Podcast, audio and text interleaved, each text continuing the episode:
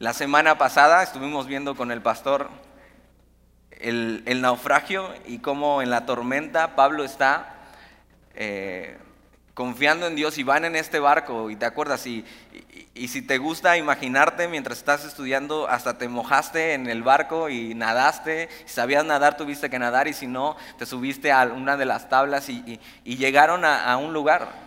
Y en medio de la tormenta parecía que todo estaba perdido. En medio de la tormenta parecía que no había destino, pero Dios le había dicho algo a Pablo. No solo que iban a salir de esa tormenta, sino Pablo trae una promesa capítulos atrás que Dios le dijo cuando Pablo perdió ánimo. Eh, Pablo, Pablo, ten ánimo. Tu, vida no termina ahí. Cuando las cosas se pusieron difíciles y la vida de Pablo estaba en peligro de muerte y sus hermanos lo rechazaban y Pablo decae en ánimo y, y el Señor se le aparece y le dice, Pablo, ten ánimo. Aún tienes que ir a Roma. Y, Pablo vive colgado de esa promesa en su vida, colgado de lo que Dios le ha dicho. Y sí, ha tenido que naufragar y parece, o sea, le ha ido de la patada a Pablo.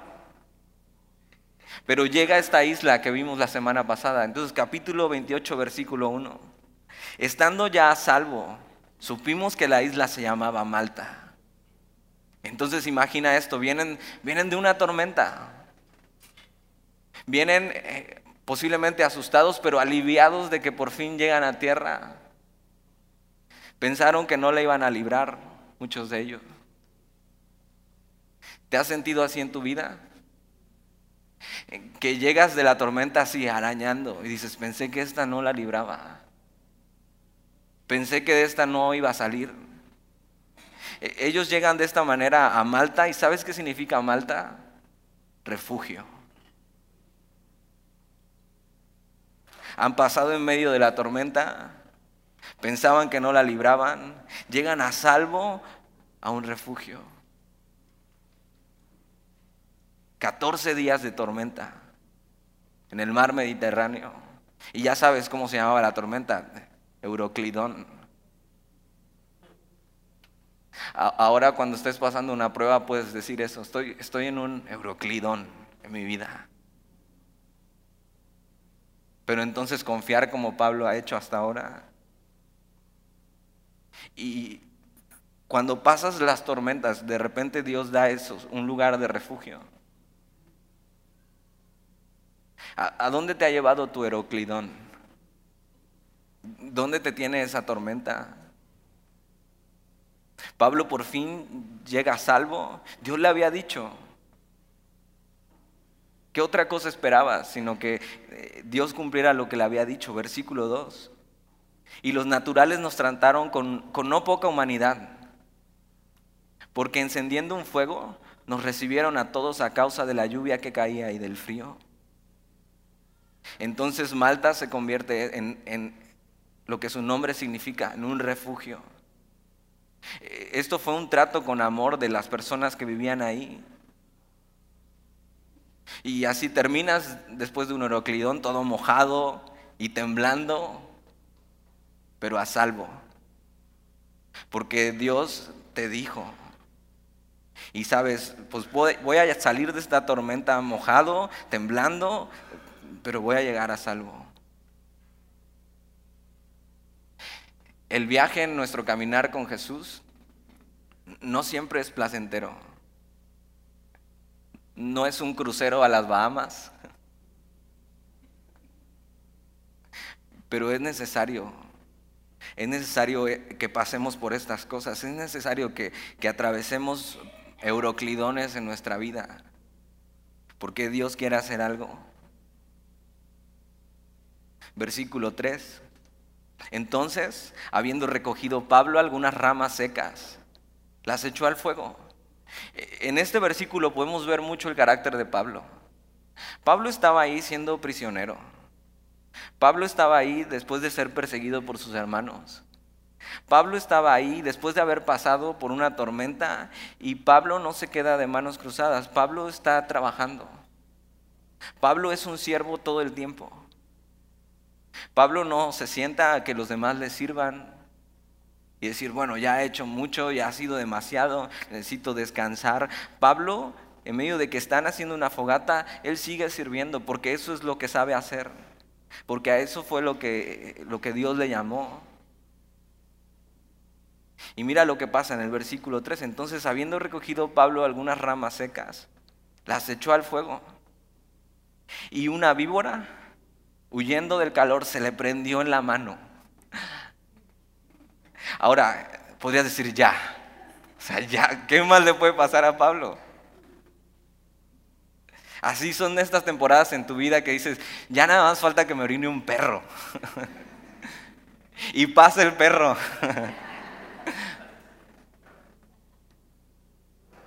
o sea, Pablo viene saliendo del Euroclidón, viene mojado, con frío, pero sigue trabajando. Y cuando parece ser que la cosa no se puede poner peor, de repente una víbora huyendo del calor, esta palabra víbora es serpiente venenosa. Pero Dios sigue teniendo propósito en cada cosa que nos sucede. Nada es al azar, nada es casualidad. Y Pablo, aunque pareciera que está pasando una tras otra, una tras otra, vamos a ver que Pablo no, no se pregunta por qué. O sea, ¿por qué a mí Dios? O sea, ya, déjame respirar tantito.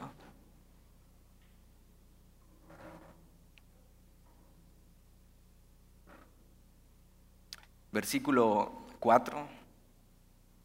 Cuando los naturales vieron la víbora colgando de su mano, mira, mira qué viva imagen. Cuando los naturales vieron la víbora colgando de su mano, se decían unos a otros, ciertamente este hombre es homicida. A quienes escapado del mar, la justicia no deja vivir. Están diciendo, este cuate, o sea, está siendo castigado por lo que hizo. Ahora ellos no conocen a Pablo, pero tú y yo sí. Y de repente las personas piensan mal cuando estás pasando por pruebas o dificultades. Es más, hay muchos cristianos que ven a otro hermano pasando por dificultades y dicen, no, segura es porque anda mal, en pecado. Pero mira Pablo, las cosas malas no suceden porque estés en pecado o no. Para el cristiano todo lo que Dios hace en nosotros tiene un propósito. Y los hombres empezaron a pensar mal de él, que, eso era lo que merecía Pablo, que merecía que la justicia no lo dejara vivir. Ahora, nosotros como cristianos, nosotros sí merecíamos la justicia de Dios cayendo sobre nosotros. Si hablamos de justicia, nosotros merecíamos el castigo que, nos, nos tocaba. Pero a través de Jesús la justicia de Dios no cayó sobre nosotros castigándonos, sino que cayó sobre Jesús en la cruz para que hoy tú y yo no vivamos así. No vivimos siendo alcanzados por la justicia divina, es más, somos justificados por la fe para con Dios. Versículo 4, cuando los naturales vieron la víbora colgando de su mano, se decían unos a otros, ciertamente este hombre es homicida a quien escapado del mar, la justicia no deja vivir. Versículo 5. Pero él sacudiendo la víbora en el fuego, ningún daño padeció. Vemos en Pablo una actitud despreocupada. Ya ha pasado por mucho Pablo para esto. Es más, hoy vamos a acabar el libro de Hechos. Ya ha pasado por mucho, ya está en el capítulo 28 de su vida. Y Pablo no lo vemos pensando, eh, Dios, ¿por qué me haces esto? ¿Por qué una tras otra? ¿Por qué me tienes aquí? ¿Por qué estoy pasando esto? Pablo sabe, Dios no me salvó para morir en Malta por una víbora. Dios no te salvó de la tormenta para morir por eso. Dios es bueno. Pero no solo es bueno, sino que siempre sigue siendo bueno. Antes de que lo conocieras era bueno, hoy es bueno, mañana sigue siendo bueno, Él nunca cambia. A.W. Tozer dice esto de Dios, que Dios quiere nuestro bien siempre, porque Él es bueno. Y nos permite pasar por euroclidones en nuestra vida y por piquetes de serpiente, porque nos ama. Y lo que busca Dios en estas pruebas es santificarte. Dios te ama tanto y es tan bueno que estás santificándote para que un día tengas y disfrutes del gozo eterno junto con Él.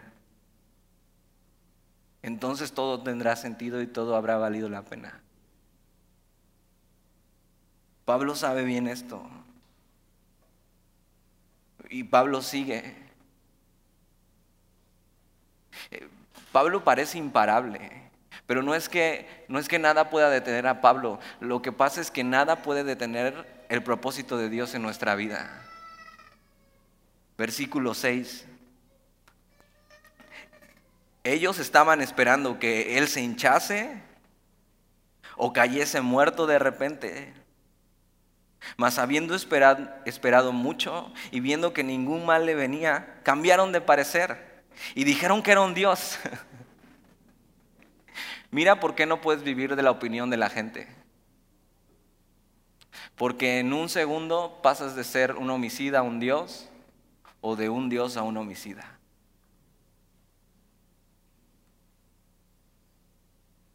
Lo que vemos es la naturaleza del hombre caído. Y no podemos vivir por la gloria de este mundo que es inconstante. No puedes vivir por lo que otros dicen de ti, sino por lo que Dios dice de ti. Y pasan de un segundo a decir que este hombre merecía este castigo y al ver que nada le sucede ahora dicen, es, es un Dios. Pero Dios sigue permitiendo esto por algo. Personas pueden ver que no es normal que sigas de pie después de tanto en tu vida. Pero tú y yo sabemos que si seguimos de pie solo por Dios. Si no fuera por su misericordia, ya hubiéramos sido consumidos. Y Pablo sigue de pie por Dios es más, Lucas está ahí dando el parte clínico de esto, diciendo, o sea, sí lo picó una víbora, sí era para que hubiera muerto, pero Pablo sigue de pie. Versículo 7. En aquellos lugares había propiedades del, del hombre principal de la isla, llamado Publio, quien nos recibió y hospedó solícitamente tres días. Este nombre era un título oficial de alguien importante, tal vez el encargado de, Roma en este lugar. Y Pablo está en Malta, ya ha sido picado por, por una víbora, ya está pasando por cosas y acaba de llegar, pero eh, ¿para qué está ahí Pablo? ¿Por qué Dios decidió interrumpir su viaje a Roma con este Euroclidón y traerlo hasta Malta? De repente vemos que encuentra gracia entre los hombres principales. Acuérdate, Pablo está preso. Y encuentra gracia en estos hombres. Y, lo que vemos es que hay un contraste de los días pasados a este, porque ahora es hospedado e, en un lugar de alguien importante, después de una tormenta. Y, y lo que hace Dios no solo es traerlo aquí por algo, sino darle descanso y alivio para que se recupere y siga. Por fin Pablo va a dormir en una cama decente después de tanto tiempo. Versículo 8. Y aconteció que el, el padre de Publio estaba en cama, enfermo de fiebre y de disentería. Y entró Pablo a verle y después de haber orado, le impuso las manos y le sanó. ¿Para qué estaba ahí Pablo? ¿Para qué llegó a Malta? El porqué del naufragio es Dios. Y el para qué es que Dios tenía que enviar a Pablo aquí para hacer una obra importante. ¿Ya sabes para qué estás ahí donde estás hoy? ¿Qué Dios, Dios te ha llamado a hacer ahí en Malta? Y lo que vemos es que Pablo eh, ocupa este don de sanidad que habla la Biblia. ¿Qué es esto? Esta palabra en el griego se, se dice yaomai y significa eso y se ocupa para hablar de una curación milagrosa hecha por el Espíritu Santo, por los dones del Espíritu Santo, y, creemos en semilla en los dones del Espíritu Santo, y que siguen obrando en la iglesia hoy. Versículo 9. Hecho esto, también los otros que en la isla tenían enfermedades venían y eran sanados. Pero hay una diferencia entre la palabra del versículo 8 y el versículo 9. Esta palabra no es yaomai, que significa y se pone para sanidad milagrosa, sino esta palabra en el griego es terapeo, de terapia, de tratamiento. Y Lucas era médico. Entonces mira, Dios obra a través de Pablo con el don de sanidad para sanar a este hombre los demás pueden ver que Dios tiene algo especial en estos hombres. Y vienen a Pablo y, reciben terapia, seguramente por Lucas. Y hace como una campaña, pero no de sanidad y milagros, sino una campaña médica para atender a los naturales de la isla. Y seguramente mientras Lucas les está dando consulta. ¿De qué crees que les está hablando? De Jesús.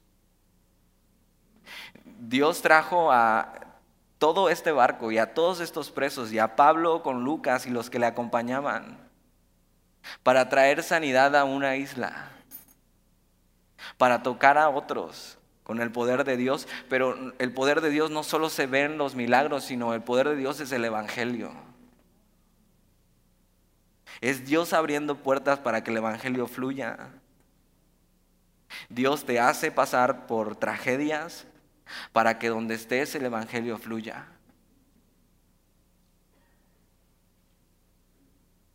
Pablo, un hombre preso, revolcado por el Euroclidón, trayendo sanidad a los necesitados. ¿Qué te detiene a ti? Para llevar a Jesús a los necesitados. lo que parecía una gran tragedia para todos, el Señor yendo al timón del, del barco se convierte en una bendición para otros. Por eso asegúrate que hoy el que lleva el timón de tu barco sea el Señor. Porque aunque pases por tormentas, Dios va a usar todo para tu bien y para traer sanidad a otros y para que otros conozcan quién es tu Dios. Y ahí están haciendo una campaña médica de sanidad y trayendo el Evangelio a otros. Versículo 10. Los cuales también nos honraron con muchas atenciones. Y cuando zarpamos, nos cargaron de las cosas necesarias. Pablo era una bendición para las personas. Tanto que cuando Pablo se iba, las personas estaban agradecidas con él. Y traían en agradecimiento cosas necesarias para él. Pablo no estaba pidiendo nada. Dios estaba supliendo a través de ellos. Es un corazón agradecido.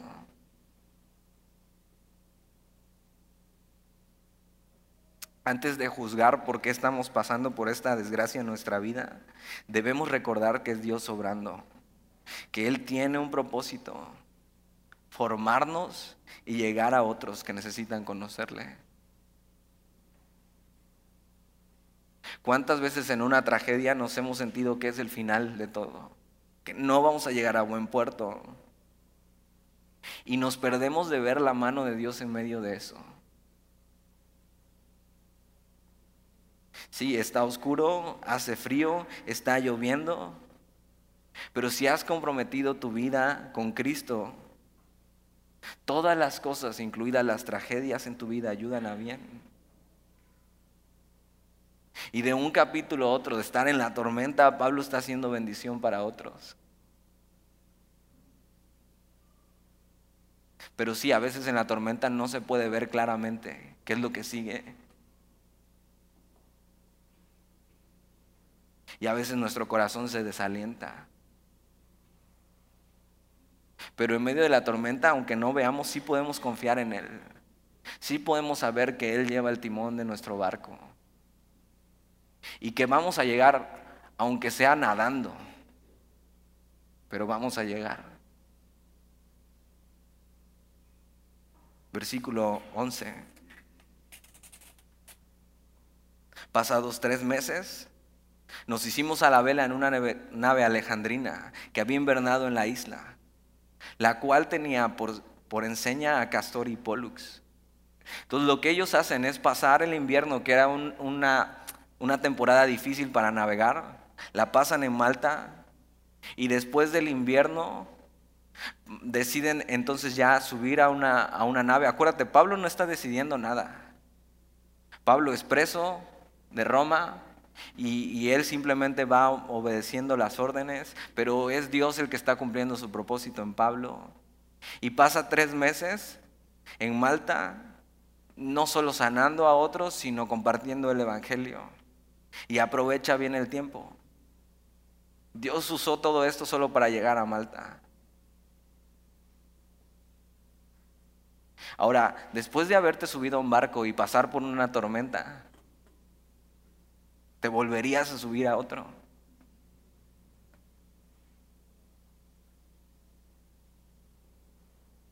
Después de haber pasado esta tormenta en tu vida, ¿estás dispuesto a, subirte otra vez al barco? Al siguiente viaje, a caminar con Jesús.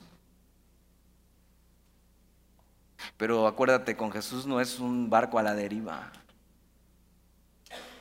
es subirse a un barco con un destino que es la voluntad de Dios. Y toman una nave y la enseña, es eh, Castor y Pollux. Y Pablo, siendo un gran historiador, escribe y da detalles y evidencia de que esto es real. Castor y Pollux eran, según eh, los mitos, eran hijos de Zeus gemelos. Y eran la deidad de los, de los marineros. Y esta nave venía de Alejandría. Versículo 12, y llegados a Siracusa, estuvimos allí tres días. De allí, costeando alrededor, llegamos a Regio. Y otro día después, soplando el viento del sur, ese fue el viento del sur que empezó a soplar cuando venía la tormenta, Euroclidón. ¿Te imaginas saber que viene otro viento del sur? Y dices, no, ya no, ya no más tormenta. Pero mira, dice, llegamos al segundo día a Puteoli. Siguen naufragando, pero lo que vemos es que hay dificultad, que no pueden naufragar directamente, sino van costeando y van buscando que, aunque ya terminó el invierno, los vientos siguen siendo fuertes. Versículo 14, donde habiendo hallado hermanos, nos rogaron que nos quedásemos con ellos siete días. Y luego fuimos a Roma. Ahora, ¿cómo pasa esto si Pablo no va dirigiendo el barco ni nada? Pablo es preso. De repente en ese viaje que ha sido difícil se encuentra con hermanos y se quedan con ellos siete días. Es porque Pablo ha hallado gracia con estos hombres con el que lo lleva custodiando, con el centurión. Y hacen una parada de siete días y se encuentran hermanos en el camino. Como tú y yo a veces nos encontramos gente que cree en el mismo Señor.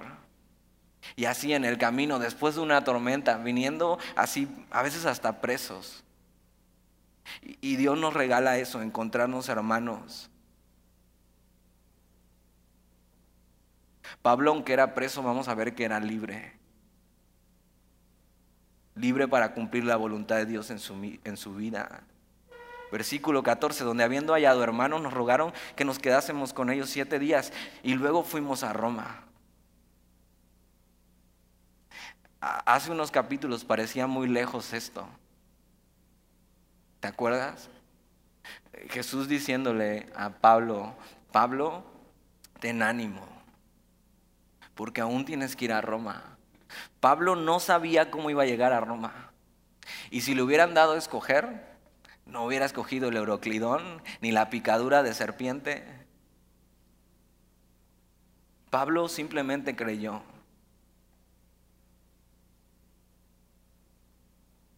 Versículo 15. Van hacia Roma y versículo 15, de donde oyendo de nosotros los hermanos. Ahora, ¿cuáles hermanos? Ya había iglesia en Roma. Ya la iglesia de Cristo estaba creciendo en Roma. Es más, Pablo ya les había escrito la carta a los romanos.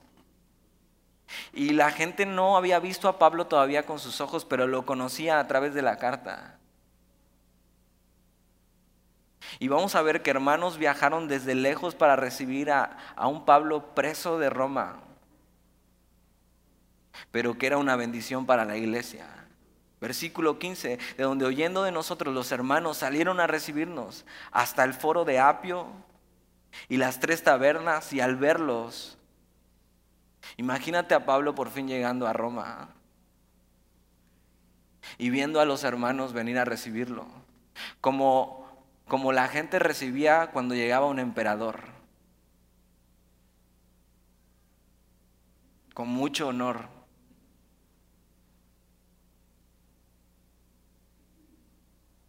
Y Pablo, después de haber pasado todo eso y encadenado, es recibido con mucho honor porque es un siervo de Jesús. Y se encuentra con esto, con el cuerpo de Cristo, que es una familia, que no importa dónde estés, te sientes en casa. ¿Ya es eso para ti el cuerpo de Cristo? ¿Ya es eso para ti venir a la iglesia? Sentirte en casa. Ver a tus hermanos de al lado y decir, son, son mi familia. Yo haría lo que sea por ellos. El día que me necesiten, yo voy a estar para ellos. Pablo los veía así. Y lo que vemos es que la iglesia veía así a Pablo. De repente en el camino, cuando vas caminando con el Señor y vas entendiendo que esto es su iglesia, empiezas a amar a las personas como Jesús las ama. Y en cualquier lugar, estés donde estés, si estás con el cuerpo de Cristo, estás en casa. Yo tengo amigos en otra ciudad, de otra iglesia, hay un amigo que quiero mucho y no sé por qué me quiere mucho. Hasta hace unos meses nunca habíamos tenido una plática que durara más de 15 minutos. Solo lo veía en los retiros de pastores y era muy amable conmigo y, muy lindo y su familia. Y hace unos meses me invitó a predicar a un campamento de jóvenes en Guanajuato.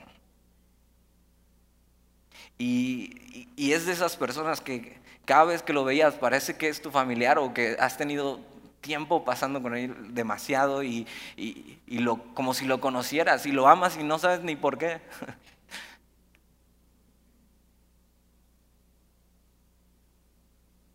Y, y, pasar ese tiempo con él y que me invitara y estuve en su casa varios días. Cuando regresé, nos escribíamos a cada rato porque nos extrañábamos.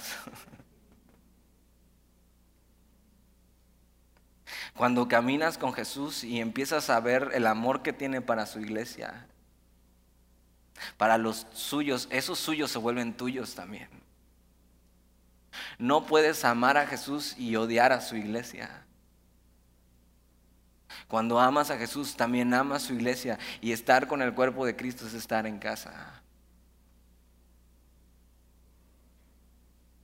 Mira lo que pasa con Pablo cuando ve a estos hombres venir, versículo 15, de donde oyendo de nosotros los, los, hermanos salieron a recibirnos hasta el foro de Apio y las tres tabernas y al verlos Pablo dio gracias a Dios y cobró aliento. ¿Sientes eso cuando ves a tus hermanos? O dices, ahí viene este.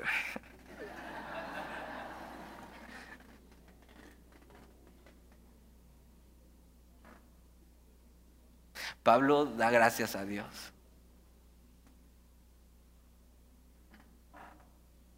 Que puedas decir, ahí viene este, gracias a Dios. y cobró aliento. Pablo es animado por ver que la obra de Jesús está creciendo. Pablo es animado por ver a sus hermanos y en este viaje, en este caminar con Jesús, Dios nos ha dado una familia. Y es esta. Y tenemos un mismo Señor. Y estamos así en el mismo viaje. Cada quien en su euroclidón, pero en el mismo barco. Versículo 16 Tal vez pensaste como Pablo que nunca iba a llegar este versículo, pero mira, cuando llegamos a Roma, por fin,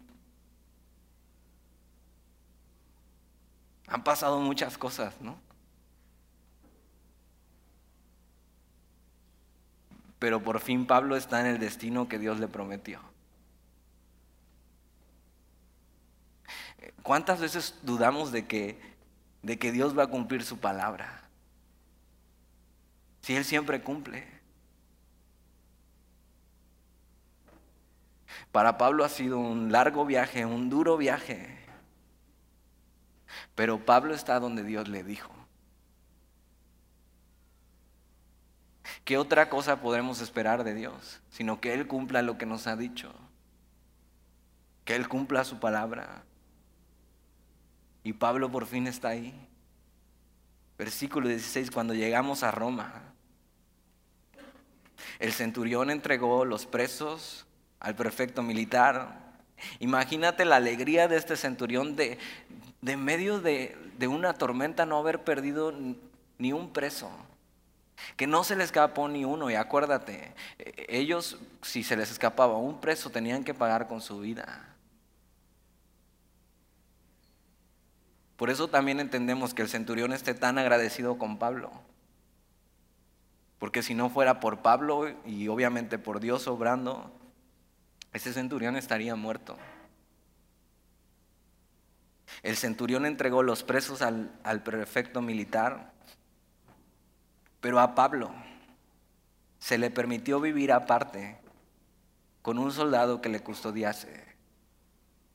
E, esto es más o menos lo que sería hoy un arresto domiciliario, pero no tanto así porque Pablo vivía encadenado a un soldado las 24 horas. Ahora le conceden este permiso. ¿Por qué? Porque Pablo halló gracia. Y Dios nos da gracia con los hombres en medio de las situaciones difíciles. Y Pablo le dejan vivir aparte, no en una celda. Y, lo que hacen es, todo, todo el día, 24 horas al día, cambiaban cada cuatro horas de soldado. Pero Pablo seguía encadenado. Ahora Pablo no perdía el tiempo. ¿Qué crees que hacía con esos soldados? Pablo era libre aún estando encadenado.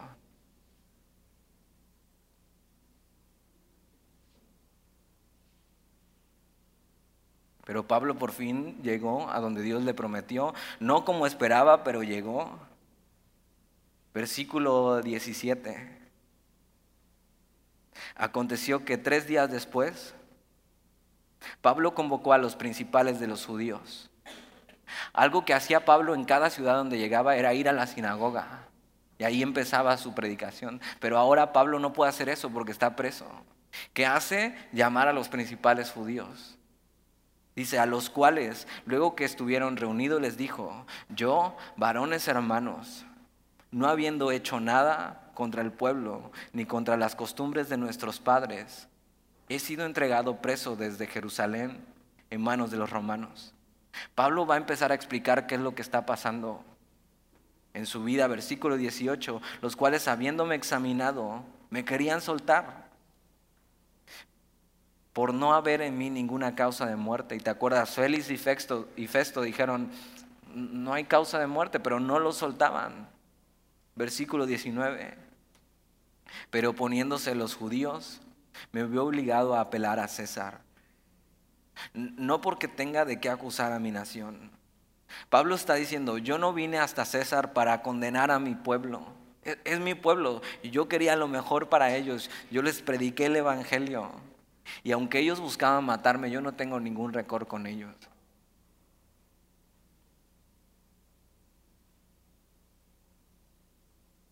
Versículo 20. Pablo les explica por qué ha pasado todo esto. ¿Cuál es la razón por la que ha pasado por todas estas prisiones en su vida? ¿Por qué ha sido perseguido? Y mira, Así que por esta causa os he llamado para veros y hablaros. Porque por la esperanza de Israel estoy sujeto con esta cadena. Pablo sabía muy bien cuál era su razón de estas prisiones en su vida. Pablo sabía muy bien por qué estaba pasando por esto. Por la esperanza de Israel ¿Y quién es la esperanza de Israel? Jesús.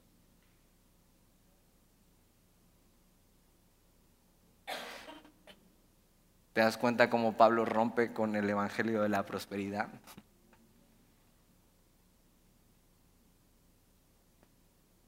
Dicen, no, yo, yo, no estoy próspero, estoy en cadenas. Y la razón es por Jesús. Y la razón lo vale. ¿Ya sabes por qué estás pasando por lo que estás pasando? ¿Ya sabes el porqué de esa enfermedad? ¿El porqué de esa muerte de alguien cercano? ¿El porqué del trabajo perdido? ¿El porqué de los problemas familiares? Si nosotros hemos creído y abrazado a Jesús, si nuestra esperanza es esta, si Jesús es mi tema, si Jesús es mi Señor, lo que amo, estas pruebas en mi vida son por causa de Él y me ayudan a bien. Dice, por la esperanza de Israel estoy sujeto con esta cadena. Pero mira, si es por eso, si es por haber abrazado a Jesús, esa cadena en tu vida tiene un propósito eterno. Versículo 21. Entonces ellos le dijeron, nosotros ni hemos oído de Judea cartas acerca de ti, ni ha venido alguno de los hermanos que, que haya denunciado o hablado algún mal de ti. ¿Te das cuenta? No habían oído noticias del juicio de Pablo, de qué estaba pasando, pero había algo que sí habían oído. Versículo 22. Pero querríamos oír de ti lo que piensas, porque de esta secta nos es notorio que, que en todas partes se habla contra ella. Y ellos están hablando del cristianismo que se estaba extendiendo y de repente Dios le pone audiencia a Pablo en cadenas. Y dicen, queremos oírte, ¿qué piensas acerca del cristianismo? Ellos lo hacen con un poco de hostilidad, pero quieren oír. Y afuera las personas quieren oír. Hay personas que sí quieren escuchar. ¿Qué onda con Jesús? ¿Qué onda con la Biblia? ¿Qué onda con los cristianos? ¿Qué dice Dios de mí? Y estos hombres, siendo los religiosos de este lugar, siendo los judíos de este lugar, de repente vienen con Pablo y dicen, mira, no, sabemos de qué nos estás hablando, no hemos escuchado de tus prisiones, pero queremos oír de esos cristianos.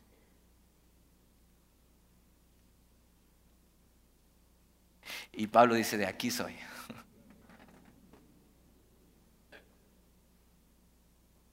Ya valió. Dios abriéndole puertas. Y Pablo estando en prisiones. Una gran oportunidad se abre. Versículo 23. Y habiéndole señalado un día, vinieron a él muchos a la posada, a los cuales les declaraba y les testificaba el reino de Dios desde la mañana hasta la tarde. ¿Te imaginas estar ahí ese día con Pablo? Pablo agarra un día desde la mañana hasta la tarde enseñándoles el Evangelio, enseñándoles, vamos a ver que el Antiguo Testamento, una clase exhaustiva con Pablo. Versículo 23, y habiéndole señalado un día, vinieron a él muchos a la posada, a los cuales les declaraba y les testificaba el reino de Dios desde la mañana hasta la tarde, persuadiéndoles acerca de Jesús, tanto por la ley de Moisés como por los profetas. Una explicación exhaustiva de dónde está Jesús y dónde está hablando de Jesús en el Antiguo Testamento. Toda la Biblia está hablando de Jesús. Desde Génesis hasta Apocalipsis está hablando de Jesús. Y ellos no entendían eso. Los religiosos de ese tiempo no habían entendido el mensaje central de lo que se dedicaban a estudiar. Mira lo que Dios hace con Pablo. Dios lo encierra en un lugar. Lo encadena en un lugar. Pablo no puede salir a predicar, pero entonces Dios le manda a gente. Y a veces en medio de un problema estás encadenado o de una enfermedad estás en una cama. Y dices, ¿qué puedo hacer aquí? Y de repente volteas al al lado y dice, oye, ¿tú eres cristiano? ¿O por qué lees tu Biblia? Y puedes decir como Pablo, ya valió. Este tiene que escuchar. Dios usa todo, todo, para que el Evangelio fluya. Y lo que hace Pablo es explicarles el reino de Dios, es eso, que hay un reino espiritual al que pertenecemos cuando confiamos en Jesús. Y les habla acerca de todas estas cosas. ¿Y dónde está Jesús desde Génesis? En la creación, junto con el Padre, diciendo, hagamos esto. Lo, lo, que ellos no podían ver en las escrituras. Y está hablando del Mesías, de esta esperanza de Israel. Y cómo Jesús cumplió todas las profecías del Antiguo Testamento. Pero no solo eso, sino cómo caminó entre nosotros Vimos su gloria como la del unigénito del Padre, lleno de gracia y de verdad. Pero murió en una cruz, cargando en él el pecado de todos nosotros. Resucitó al tercer día, ascendió al cielo y un día vendrá por nosotros. Pablo les está enseñando eh, acerca de quién es Jesús. Y la historia de Jesús desde el principio hasta el fin está abriendo las escrituras y lo que llamamos nosotros predicación expositiva. Míralo, míralo con, tus propios ojos. Por eso, si no traes Biblia, te pedimos que levantes tu mano y tengas una Biblia en tu mano. Para que con tus propios ojos ver, puedas ver lo que ahí dice. Que no enseñamos otra cosa más que lo que la Biblia dice. Y cómo todo tiene sentido, versículo 24. Pablo está predicando a los judíos, ellos vinieron hacia él. Dice, y algunos asentían a lo que se decía, o sea, creían, fueron persuadidos, o sea, confiaron en Jesús. Como tú y, yo a veces cuando se dice una verdad bíblica y, y haces eso, eso es. Asentían con la cabeza y dicen, sí, eso es. Y algunos asentían a lo que se decía, pero otros no creían. Imagínate si no creían con Pablo, con una explicación exhaustiva del Antiguo Testamento, pues que no crean con nosotros. Dios quiere que todos sean salvos, pero no todos quieren ser salvos. Dios nos ha llamado a hablar este mensaje, pero la responsabilidad de creer es de cada uno.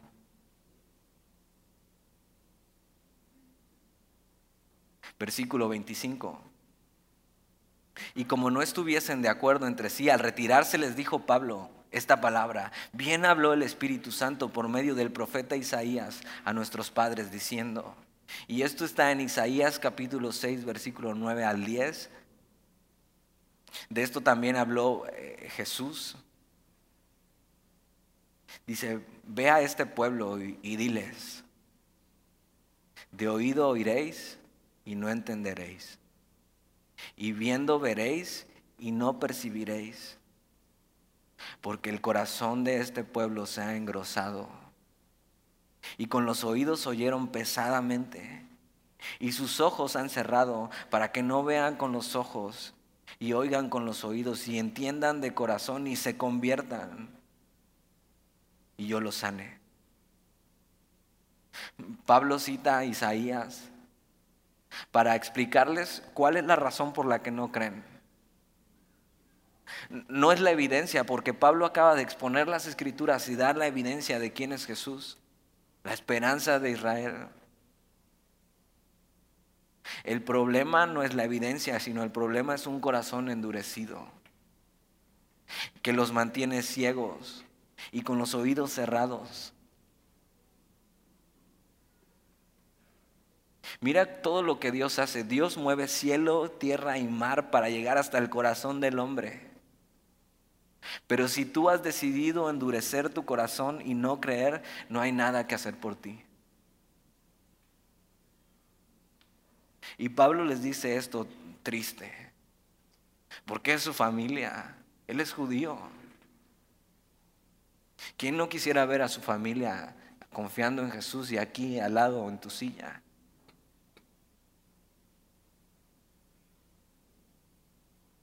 La razón de su rechazo es que están ciegos espirituales y han decidido eso, endurecer su corazón.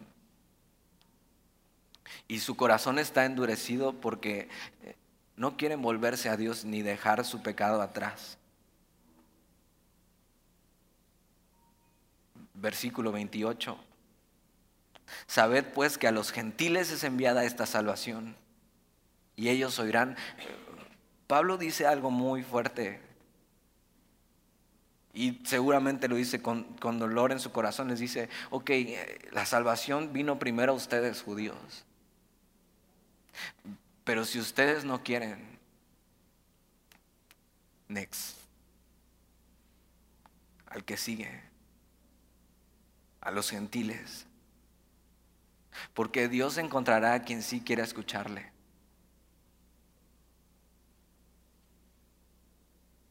Versículo 29, y cuando hubo dicho eso, los judíos se fueron teniendo gran discusión entre sí. Y Pablo permaneció dos años enteros en una casa alquilada. Pasaron dos años para que el César atendiera la petición de Pablo.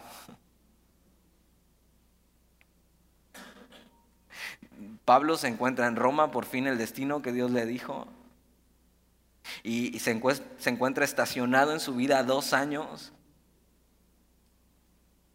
Dos años en esa prueba encadenado. ¿Cuánto tiempo llevas ahí? ¿Cuánto tiempo llevas en esa prueba encadenado? ¿Ya llevas los dos años enteros como Pablo? Y Pablo permaneció dos años enteros en una casa alquilada y recibía a todos los que a él venían. Pablo aprovechaba el tiempo, donde sea que estuviera, estuviera libre o estuviera preso, estuviera en una tormenta o estuviera en una playa. ¿Sabes qué hizo Pablo en esos dos años? Encadenado. Pablo en este tiempo escribió Filipenses, Filemón, Colosenses y Efesios. ¿Qué estás haciendo tú en tu prueba? Pablo no pierde el tiempo, sino que en esos dos años, esperando que su caso llegara al César, Pablo está hablando de Jesús. Pablo está animando a sus hermanos. Pablo escribe estos cuatro libros que son una bendición para nosotros. Escribe Filipenses y en Filipenses 1, capítulo 1, lo puedes leer en tu casa. Escribe a la iglesia que sus, sus prisiones estando él en prisión, son para el progreso del Evangelio. Y que sus prisiones, al ver que otros, al ver otros que, que él está en prisiones, eran animados a decir, vamos a seguir caminando, mira a nuestro hermano Pablo. Está preso, pero el Evangelio sigue libre y sigue corriendo.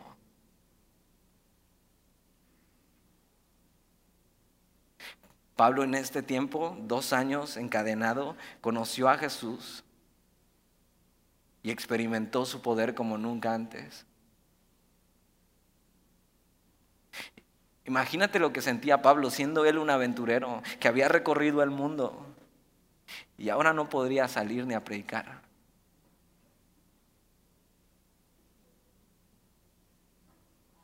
Pero él sabe, Dios me trajo aquí por algo. Y mis prisiones son para el progreso del Evangelio. Pablo está más libre que nunca. Dios usa nuestras, nuestras cadenas, nuestras prisiones como un púlpito para que otros le conozcan. De repente un cáncer en tu vida. Cáncer. Se vuelve un púlpito para que otros te escuchen.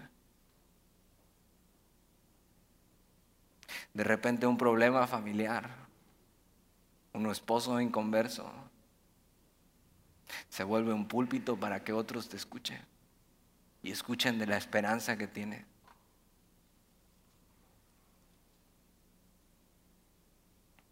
Versículo 31. ¿Qué hacía Pablo en ese lugar? Venían y predicando el reino de Dios y enseñando acerca del Señor Jesucristo abiertamente y sin impedimento.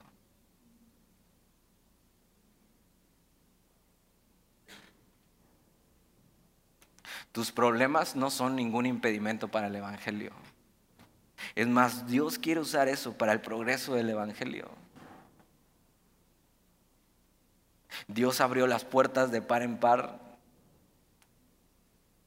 Sabes, estés donde estés hoy, sé fiel a Dios ahí. Y cumple el propósito para el que fuiste llamado. Y habla del reino de Dios abiertamente y sin impedimento de tu Señor. No tengas ninguna vergüenza, Dios te puso ahí.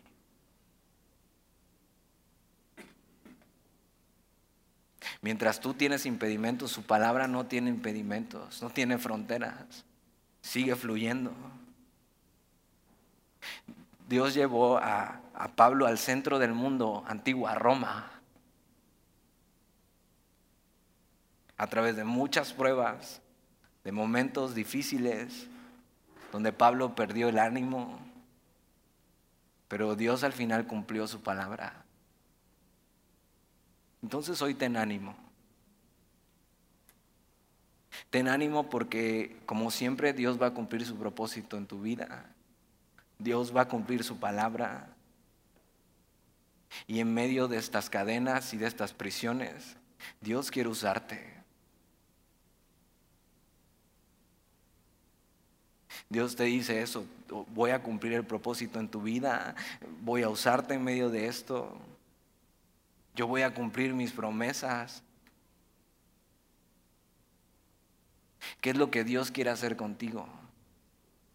No desperdicies ese tiempo.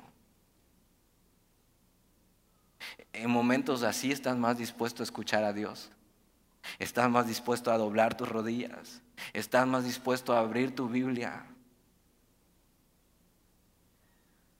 Ve cuál es el propósito de Dios en lo que estás pasando.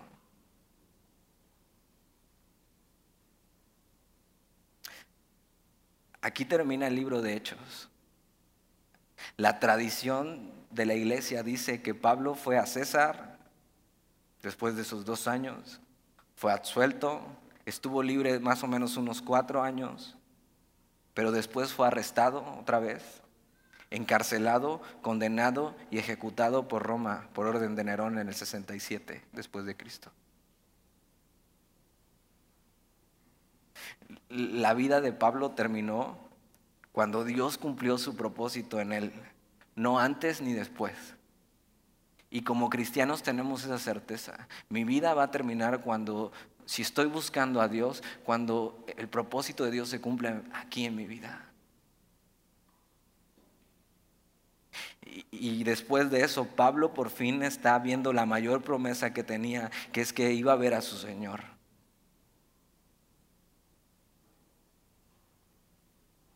Lo que tanto su alma anhelaba. Y, este es el final de este libro, pero no el final de la historia.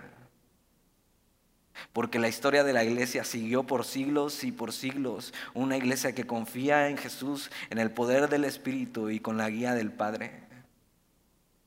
Y hasta hoy la palabra de Dios se sigue esparciendo sin fronteras, aunque nosotros estemos en cadenas. Porque Dios va a cumplir lo que ha dicho de ti. ¿Oramos?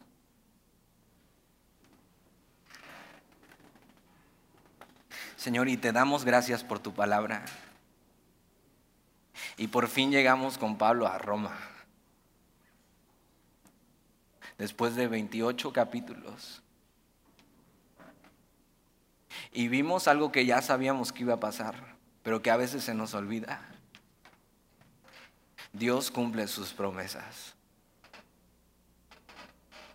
Gracias por recordarnos hoy que tú eres bueno, que nos amas, que para los que confiamos en ti todas las cosas ayudan a bien y en medio de estas prisiones nos animas para que sigamos dependiendo de ti 100%,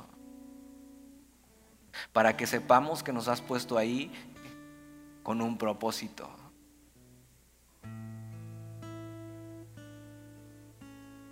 Para recordarnos que debemos estar atentos a lo que tú quieres hacer en nuestra vida. Entonces, Señor, si estamos pasando por dificultades y por pruebas, lo único que queremos es que tú cumplas tu propósito en medio de eso. Que aprovechemos el tiempo. Y que no se nos olvide la razón por la que estamos pasando eso. Y, la razón eres tú, Señor. Tú eres el capitán de nuestro barco. Tú llevas el timón. Y así sabemos, Señor, que aunque haya tormentas, vamos a llegar seguros a buen puerto. Sigue obrando en medio de nuestras vidas. Te lo pedimos y te damos gracias.